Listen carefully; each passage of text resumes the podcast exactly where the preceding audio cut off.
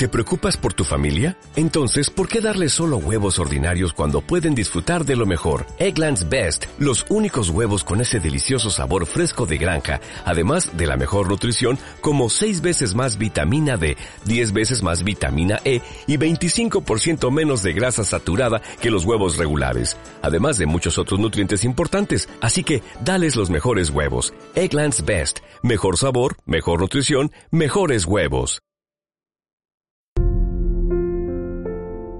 Estás escuchando Buscadores de Respuestas a Autismo TEA. Un matrimonio con una hija con autismo o TEA, trastorno del espectro autista, te explica a través de audios y en un lenguaje claro y sencillo sus vivencias y experiencias. También reflexionan sobre temas de actualidad y de interés sobre dicho colectivo. Un canal de podcast creado por Miguel y Ana e inspirado en su hija Daniela. Puedes visitar su página web y disfrutar de los episodios desde cualquier dispositivo y accediendo a la plataforma de podcast que prefieras. Encontrarás el enlace al final de la descripción de este episodio. Allí te explicamos todo acerca del canal y cuál es nuestro objetivo. También puedes seguirlos en redes sociales como Twitter o Instagram. Te damos la bienvenida a un nuevo episodio del canal. Empezamos. Navidad y autismo.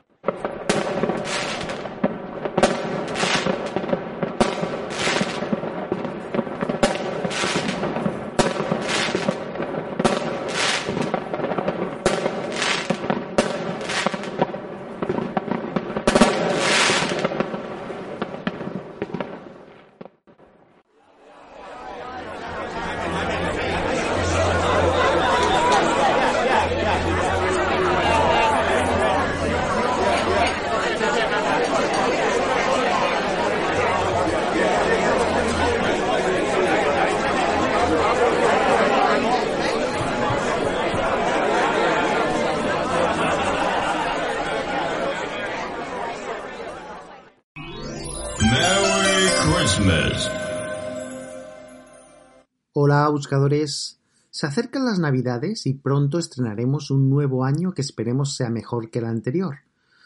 Hoy os hablaremos de un tema bastante interesante y desconocido para la inmensa mayoría. Avisar que todo lo que te contaremos a continuación puede aplicarse tanto a niños como a niñas, jóvenes, adolescentes o incluso adultos con autismo. Para la mayoría de personas las fechas navideñas suelen ser un periodo de felicidad, ilusión, salidas para realizar compras, oportunidad de comer alimentos típicos, acudir a fiestas u organizarlas, escuchar música alta, acostarnos muy tarde, no ir al colegio o al trabajo, de reuniones familiares, etc. Para las personas con autismo o TEA, trastorno de espectro autista, pueden convertirse en un periodo difícil y ser días de muchísimo estrés y ansiedad, pues tantísimos estímulos diferentes resultarán difíciles de gestionar. Pero, ¿cómo percibe, o mejor dicho, cómo vive el colectivo autista y sus familias la Navidad? Pasamos a repasar y a reflexionar sobre algunos de los aspectos que tienen que ver sobre cómo celebramos las fiestas navideñas y cómo afecta dicha forma de celebrarla tanto a las personas con TEA, trastorno del espectro autista, como a sus familias. Ojo, estos solo son unas estrategias o consideraciones generales. No sabemos si verás a tu hijo o hija reflejado en alguna de las siguientes reflexiones, pues cada caso será único y diferente, aunque compartan algunas características comunes. A unos les puede encantar las fiestas navideñas y otros detestarlas. Lo mismo que ocurre con las personas neurotípicas o sin autismo, si bien las razones por las que le gustan o no serían distintas. Así tenemos, por ejemplo, ¿acertaremos en las decisiones que tomemos? A la mayoría nos surgirán multitud de dudas, incertidumbres e inseguridades, así como una ansiedad y estrés que irá en aumento a medida que las citadas fechas se aproximen. ¿Qué cocinaremos? ¿Qué regalos compraremos? ¿Cómo decoraremos nuestra casa? ¿Qué consecuencias tendrá el romper las rutinas habituales de nuestro hijo o hija?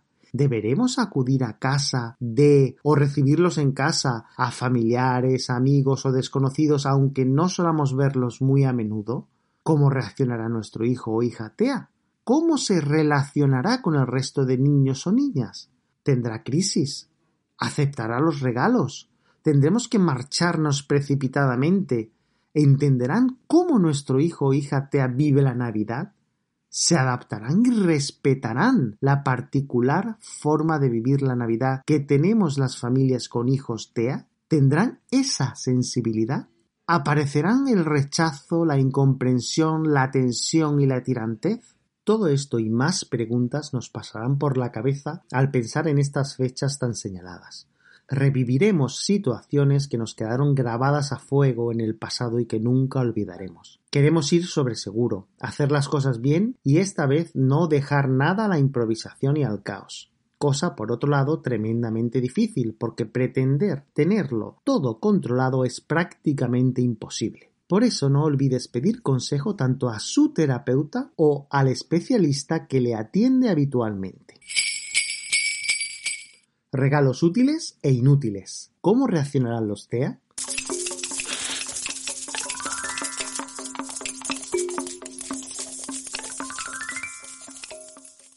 ¿Qué regalo le podemos hacer a un autista? Pues depende de los gustos que estos tengan.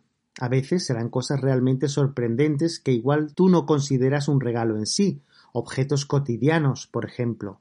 Otras veces serán objetos más elaborados o caros. Recuerda que la edad no siempre debe determinar el regalo que finalmente elijas, pues en los TEA no se ve una relación directa entre la edad, su desarrollo, sus necesidades y sus gustos, por lo que acertar con el regalo correcto se hace un poco más complicado. En resumen, se trata de plantearte si tu objetivo es que el regalo te guste a ti o a la persona tea a la que se lo regalas.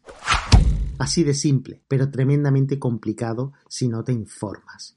Es importante asesorarte con los propios padres sobre sus gustos, pues son los que mejor le conocen, o corres el riesgo de que tu regalo no capte su atención, sea descartado y por tanto no bien recibido. Algunos niños o niñas necesitarán trabajar el juego simbólico, otros aprender o trabajar los colores y los números. Al final los juguetes pueden convertirse en algo más, de ahí su importancia terminan convirtiéndose en sus herramientas de trabajo para la continuación de las terapias en casa y puedes ayudarles en su desarrollo y en su aprendizaje, por ejemplo. No hay que ofenderse o molestarse si cuando le entregues tu regalo a una persona autista no lo abre inmediatamente. De hecho, es habitual que el abrir los regalos se alargue durante varios días. No le presiones. De hecho, los pueden ver, abrir, etcétera, y apartarlos, y retomarlos después de varios días o incluso semanas en algunos casos, por ejemplo. El tema de los regalos es importante, de hecho es conveniente que acompañes a tu hijo o hija al escribir la carta a Papá Noel y a los Reyes Magos. No des falsas esperanzas respecto a los regalos que recibirá si al final no se hará realidad, pues puedes provocar traumas, crisis y un malestar totalmente innecesario ya sabes que pueden volverse muy inflexibles y obsesivos cuando se desea algún regalo en particular y no parará de hablar de él. Tendrás que tener mucha mano izquierda. Si no sabéis qué regalar, os aconsejamos valorar la opción de las tarjetas o vales regalo, para que después la propia persona TEA o sus padres puedan elegir el regalo que mejor se ajuste a sus necesidades o gustos. Así incluso podrán espaciarse en el tiempo los regalos y no saturarse o abrumarse con un gran número de ellos en pocos días. Ojo, habría que valorar también si es conveniente dosificar los regalos durante varios días o fechas señaladas para evitar dicho bloqueo por sobreestimulación o sobreexcitación, pues esto dependerá de la capacidad de cada persona TEA para procesar o gestionar todos esos nuevos estímulos distintos sin bloquearse. También puede suceder que huyan de dicha situación que les incomoda, que se escondan en un cuarto o en algún lugar de la casa donde se encuentren seguros y tranquilos. Es una forma de gestionar dicha sobreestimulación, de autorregularse. También te aconsejamos, si tu hijo o hija es especialmente visual, que tomes fotos de los regalos antes de envolverlos, para anticiparle cuáles serán, pues aunque te parezca una tontería y que se rompe la magia, puede ayudar muchísimo y favorecer la tranquilidad y la seguridad de los TEA, el no tener imprevistos ni sobresaltos y saber exactamente lo que habrá debajo del papel de regalo o dentro de una caja. También puede ser beneficioso el envolver mezclándolo con los nuevos regalos alguno de sus juguetes favoritos, pues se sentirá tranquilo y seguro al abrir las cajas y reconocerlos. Ojo, no olvides ponerle las pilas a los juguetes en caso de necesitarlas. Así estarán listos para usar cuando tu hijo o hija abra los regalos. Por si decidiera utilizarlos, así no tendrá que prolongar el momento igual no suele tolerar bien las esperas y mucho menos si está sobreestimulado o sobreestimulada. Los problemas sensoriales son tremendamente importantes.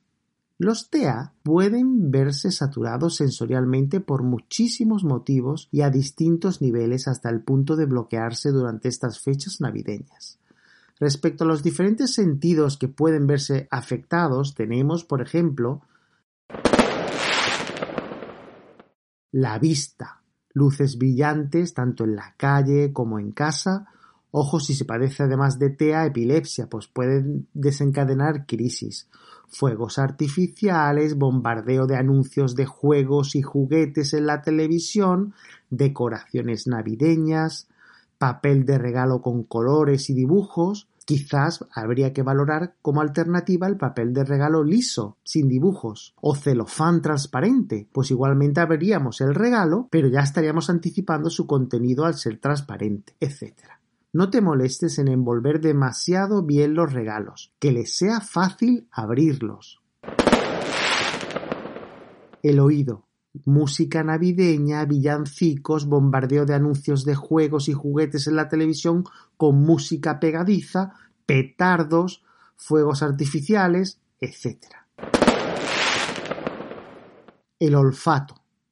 Olor a pólvora de los petardos, al azúcar o especias de pasteles, platos o comida típica eh, de estas fechas, el olor a perfume de cada persona que viene a casa, el gusto, comidas y dulces típicos navideños, turrones, chocolates, etc. Gran abundancia de alimentos de todo tipo, generalmente de forma excesiva. El tacto. Texturas de alimentos o de los regalos, ropa, juguetes, etc.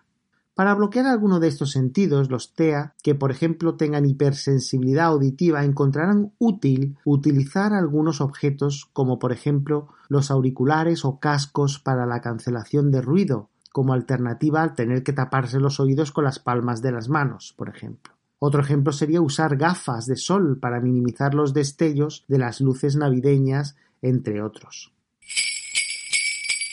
Los TEA y sus familias tienen su propia forma de vivir la Navidad.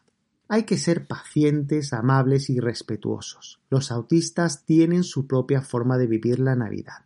Ni mejor ni peor, sino diferente. Debemos entenderla y en muchos casos adaptarnos a ella, como ya hacen muchas familias que tienen hijos e hijas TEA. Y también se va viendo en la sociedad, como las campañas de reducción de ruido en determinados horarios, en centros comerciales o en ferias. También se dan determinadas situaciones o forma de comportarse de las familias que tienen hijos TEA, pues la mayoría se adapta a cómo se sienten sus hijos y tienen que actuar en consecuencia aunque algunos los tachen de aguafiestas, aburridos o amargados. Lo contrario sería no ser coherentes y hacer pasar a sus hijos autistas por un auténtico infierno. Así, a veces seremos los primeros en marcharnos, a veces de forma prematura, precipitada y urgente, de las celebraciones o reuniones. Seremos los últimos en llegar, dando una falsa impresión de que no somos puntuales, no siendo cierto, simplemente nuestro ritmo es otro.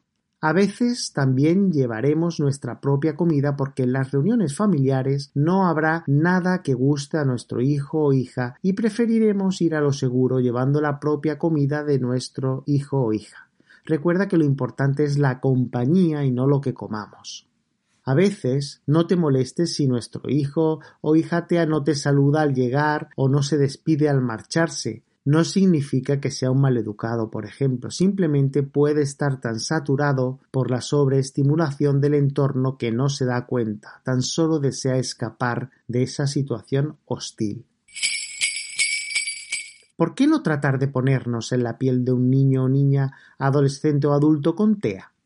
La Navidad puede llegar a ser una tortura para muchos TEA y la mayoría de las veces no nos paramos a pensar en ello, no le damos importancia no toleran bien los cambios. La rotura de rutinas, las aglomeraciones, las decoraciones navideñas, el cambio en la alimentación, entre otros. También se les puede escapar debido a su literalidad el simbolismo que tienen dichas fechas a nivel religioso, por ejemplo. Eso sin contar lo que supone a nivel sensorial dichas fechas, como ya hemos comentado especialmente a nivel visual, auditivo, olfativo y gustativo.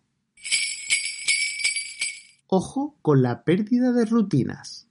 Sabemos que es difícil, pero en la medida de lo posible deberemos mantener una cierta rutina, incluso en los días señalados como Navidad y Reyes. El mantener ocupado a nuestro hijo o hija evitará que suban los niveles de estrés y ansiedad, Así deberemos respetar la hora de levantarse, de acostarse, los horarios de las diferentes comidas, de las actividades habituales o de actividades alternativas que programemos, etc. De lo contrario, reinará el caos y eso tendrá consecuencias tremendamente negativas para toda la familia, no solo para tu hijo o hija TEA. Intenta anticiparle todo lo que sucederá. Ya es sabido que por lo general los TEA odian los imprevistos y las sorpresas, pues en el periodo navideño también. En muchos casos no entienden el por qué nos comportamos así o celebramos dichas festividades de la forma que lo hacemos, así como tampoco entienden las normas o reglas sociales. Aunque repetimos, cada caso TEA es un mundo y muchas veces dependerá de su nivel de comprensión e incluso de los gustos. Es por dicha razón que sería una magnífica idea que, de ser necesario, les fuéramos anticipando lo que vayamos a hacer durante las fechas navideñas, cuándo colocaremos las decoraciones navideñas para que se vayan familiarizando con ellas, que nos ayuden a comprarlas y a colocarlas, que se impliquen y así no les causen rechazo, etc. Ojo, tendrás que anticiparle igualmente que las vamos a retirar una vez pasen estas fechas, para que dicha nueva realidad no suponga un trauma o desencadene en crisis.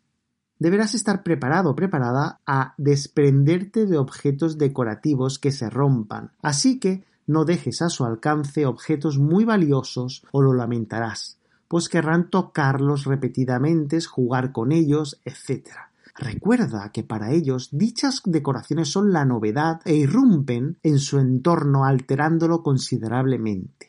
Un entorno que antes tenían estudiado al milímetro y que ahora se encuentra invadido por elementos hostiles y que despiertan su interés.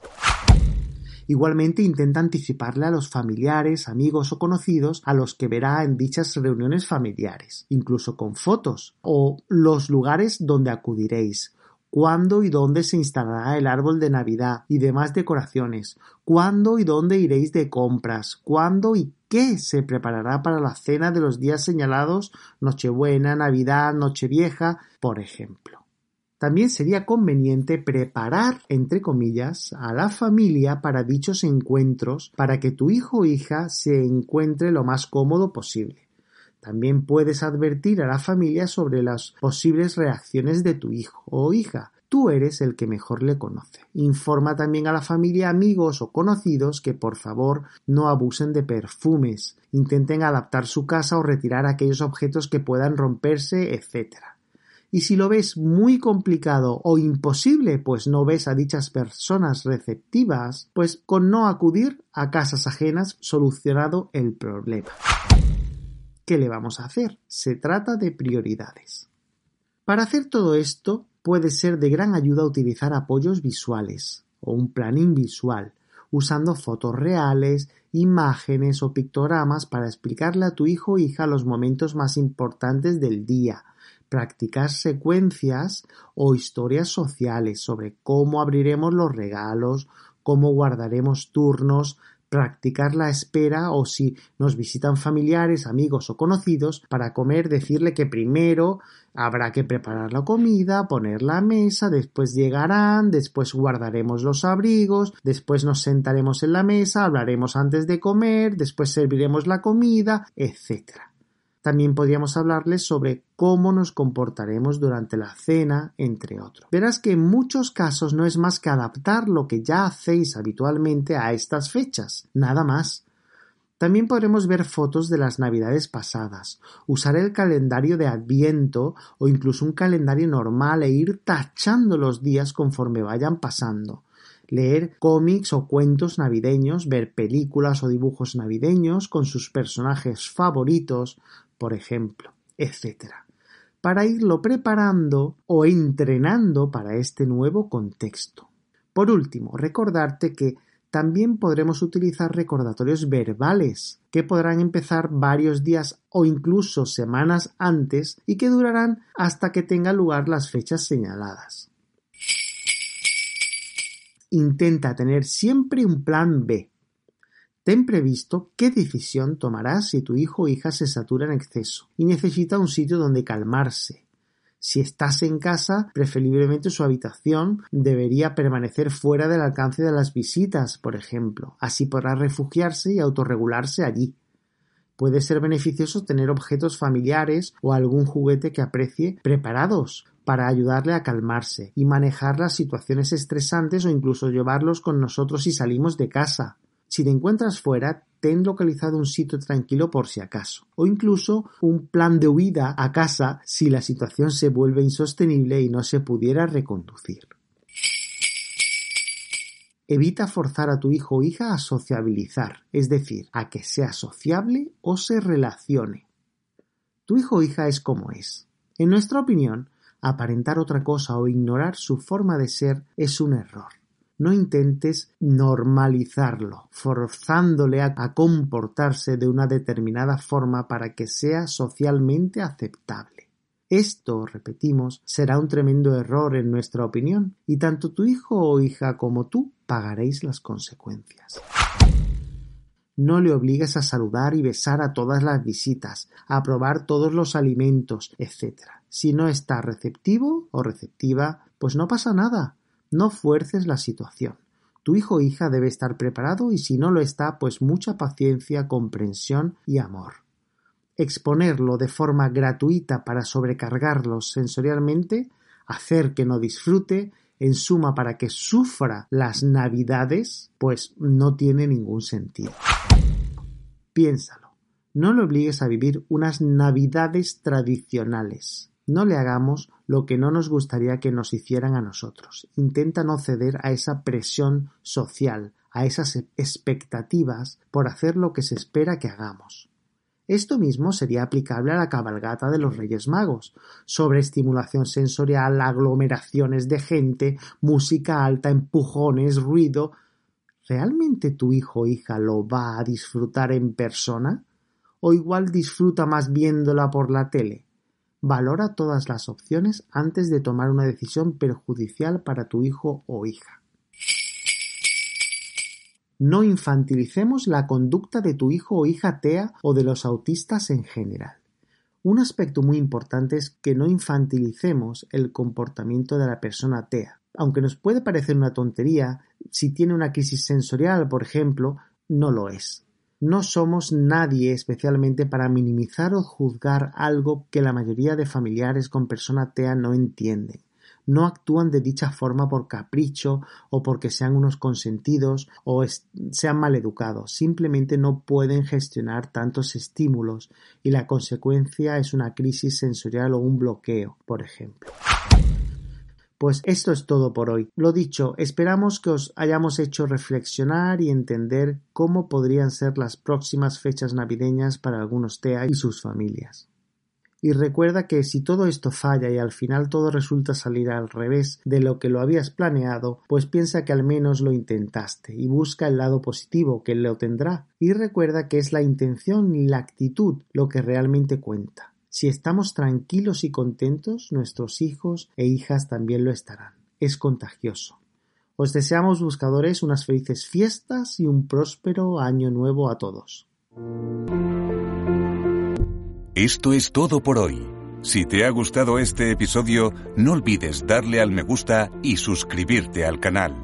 Síguenos también en Twitter e Instagram o a través de cualquiera de las principales plataformas de podcast que también encontrarás en nuestra web. No olvides seguir enviándonos a nuestro email tus dudas, sugerencias, comentarios constructivos y temas que te gustaría tratásemos en próximos episodios. Mil gracias por apoyarnos, por apoyar al colectivo con autismo y por dar difusión al canal Buscadores de Respuestas Autismo TEA. Te esperamos en el próximo episodio. Fuerza y ánimo.